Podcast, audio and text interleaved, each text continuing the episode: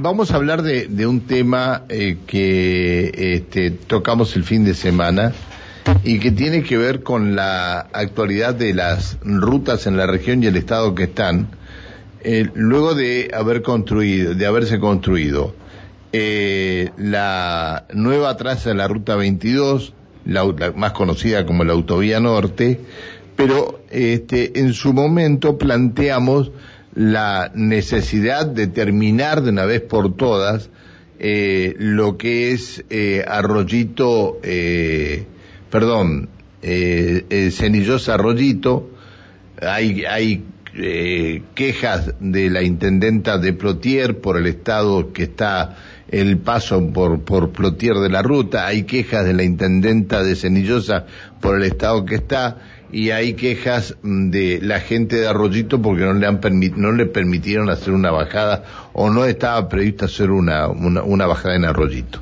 De todas maneras, hay la, la diputada este, de Soledad Martínez le planteó al presidente de Vialidad, eh, no al presidente de Vialidad, al delegado de Vialidad Nacional aquí en Neuquén, eh, algunas cuestiones que tienen que ver con la ruta 237 eh, sobre todo el acceso a Piedra del Águila, porque recordemos que eh, este, este año, tanto tránsito por turismo y todo lo demás, eh, la gente, los eh, habitantes de Piedra del Águila prácticamente vieron invadida la, la ruta. Vamos a charlar de este y otros temas con la diputada eh, provincial del Frente de Todos. Soledad Martínez, ¿cómo le va? Buen día. Hola, buenos días, Pancho. Buenos días a todo el equipo y a la audiencia de la radio. Un gusto saludarla. Muchas gracias. ¿Cómo está usted? ¿Bien? Muy bien, muy bien. Acá empezando temprano la semana. Bueno, este, eh, diputada, eh, la, la, reunión con eh, Alberto Ciampini eh, fue para hablar de, de, toda, de todos los temas que preocupan en las rutas nacionales. Eh, teníamos una agenda de temas eh, que conversar con, con Alberto Ciampini, algunos de los cuales eh, hemos ido recogiendo en, en, nuestra vinculación con distintos compañeros y compañeras en el interior de la provincia. Eh, tenemos nosotros además un par de proyectos presentados en la legislatura a partir justamente de estas inquietudes, concretamente en este caso eh, una rotonda derivadora de acceso o una dársena derivadora de acceso que permita un ingreso seguro y un tránsito seguro por la travesía urbana de la ruta eh, allí a la, en el, a la altura de Piedra del Águila, como vos bien lo describías. Teníamos eh, un reclamo de hace ya tiempo de concejales del Frente de Todos, Frente Grande y Partido Justicialista eh, que lograron además una declaración por unanimidad del Consejo Deliberante y entonces eh, necesitábamos conocer en qué instancia estaba esta gestión. Eh, como vos bien lo describís, el verano fue un verano de un, tránsito muy intenso y como ocurre con todas las travesías urbanas de rutas que atraviesan comunidades o localidades, el cruce por esas rutas y el acceso a distintos servicios de la ciudad cuando se hace desde la ruta empieza a tener eh, altos niveles de riesgo y, y se convierte en, en, seguros, en lugares poco seguros o peligrosos. Así que queríamos conversar de eso con Alberto y después de otros temas de inquietud eh, en general de la provincia, la finalización de, de la etapa eh, Semillosa Rosito de, de, la, de la Ruta 22 y por supuesto un proyecto que es para todo el interior ya pasando Semillosa muy anhelado, que es la continuidad de esa eh, de esa traza con de modo autovía de la ruta 22. Así que pudimos conocer eh, algunas definiciones de la Dirección Nacional de Vialidad, entre otras que se está trabajando en una tarea que se acordó eh, priorizada por las autoridades del gobierno provincial en una etapa Arroyito Cutralcó, por lo menos en términos de proyecto y de evaluación, eh, con, con, insisto, con una priorización dispuesta también por las autoridades provinciales. Eh, en relación a lo de Piedra del Águila, nos informó Ciampini que estaban trabajando en el tema y que en el transcurso de la próxima semana estarían allí para analizar eh, esa intervención en por lo menos dos puntos de, de la travesía urbana de la ruta en la localidad y que también estaban al tanto del reclamo de la intendenta de Plotier, que implica, que, que reclama fundamentalmente eh, esos desvíos de acceso sobre la ruta a la localidad que por una cuestión allí de diferencia de altura entre la colectora y la ruta se hacen un poco más complejos, pero que están trabajando en el tema. Así que nos encontramos con una autoridad de vialidad nacional muy empapada de los de los reclamos de, de distintos sectores de la provincia y trabajando muy activamente para resolverlos. Está bien. Eh, hablaron, eh, pudo hablar algo de la autovía norte, la falta de iluminación las rotondas y todo esto.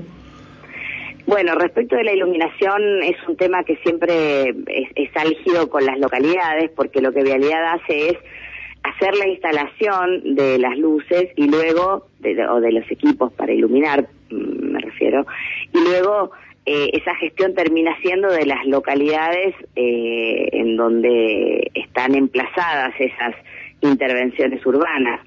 Y había nos dio cuenta de una situación de, de conversaciones pendientes con la municipalidad de Neuquén y con CALF concretamente respecto de varios tramos en donde hay que resolver el tema de la iluminación, pero respecto de la autovía norte hablamos más particularmente de aquellas tareas que están pendientes de hacer para generar justamente autovía desde la última rotonda previo al ingreso a Neuquén Capital hasta la vinculación eh, con la salida a Cipolletti, que hoy son tramos de una sola mano, perdón, tramos de dos manos, no de una sola mano, y son tramos que congestionan mucho la salida y la entrada de vehículos eh, luego de venir en, por el acceso norte por dos vías. Así que eh, nos contó que están eh, avanzando concretamente en esos proyectos y que son la, la primera prioridad que tiene Vialidad Nacional de Obras eh, para iniciar en los próximos meses. Bien, la saluda Alejandra Pereira, que comparte la mesa de trabajo. ¿Cómo le va, diputada? Buen día. Hola, Alejandra, buenos días. Eh, diputada, eh, nacida y criada en la ciudad de Zapala, dos veces intendenta, cambiándola de tema, ¿no? Eh, con respecto a proyectos que involucren a la ciudad de Zapala. ¿En la legislatura decís? Sí. Mira, estamos, nosotros justamente vamos a empezar esta semana nuestro periodo de sesiones ordinarias y entre las prioridades que desde el bloque, con, con acompañamiento del bloque, pero desde la oficina le vamos a plantear a la legislatura es la necesidad de resolver un esquema de protección para el sistema acuífero de la ciudad de Zapala. Es un proyecto que presentamos el año pasado, alrededor del mes de agosto, pero es la cuarta iniciativa legislativa que tenemos en esta en materia de, de protección del acuífero. Ustedes saben, en Zapala no tenemos ninguna fuente de captación de agua superficial. El agua potable de la ciudad de Zapala se abastece de un acuífero que está a una profundidad estimada de unos 200, 250 metros.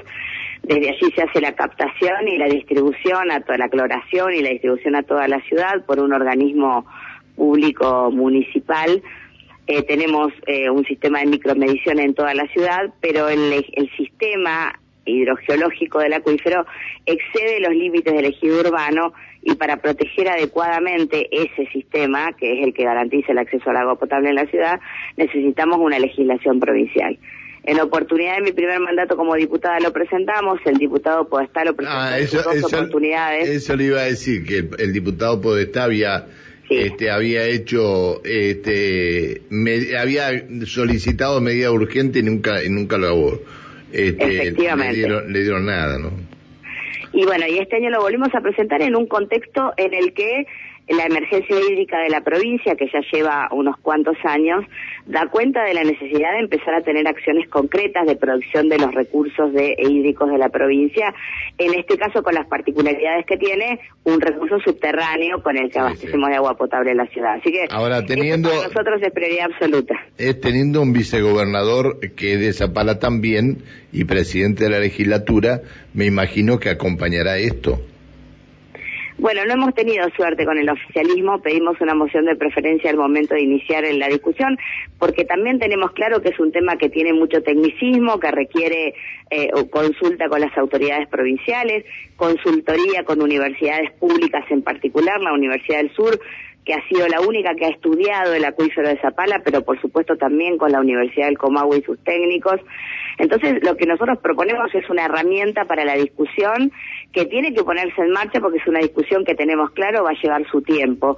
No tuvimos esa suerte, lo vamos a intentar en la primera sesión de esta semana eh, para que la Comisión de Ambiente, que es a donde fue derivada en primer lugar, ponga en marcha la discusión con todo el tiempo que sea necesario y podamos construir una herramienta, la que sea posible en el, en, el contexto de este debate, pero que nos permita proteger ese recurso que, por ejemplo, al día de ayer conocíamos, Cutralcó está otra vez con problemas de agua, es un recurso que eh, es, muy importante cuidar en toda la provincia y que, como te decía, en Zapala tiene las particularidades de ser subterráneo, pero que requiere también ser cuidado, atendido y protegido. Sin lugar a dudas que es así. Esperemos que pronto tengamos novedades con respecto a todos los proyectos y todos los pedidos que hicieron con el presidente, eh, con el titular de Vialidad Nacional en la región. Le agradecemos que nos haya atendido, eh, diputada. Muchísimas gracias a ustedes. Que siga muy bien, hasta luego, buen día. La diputada provincial Soledad Martínez.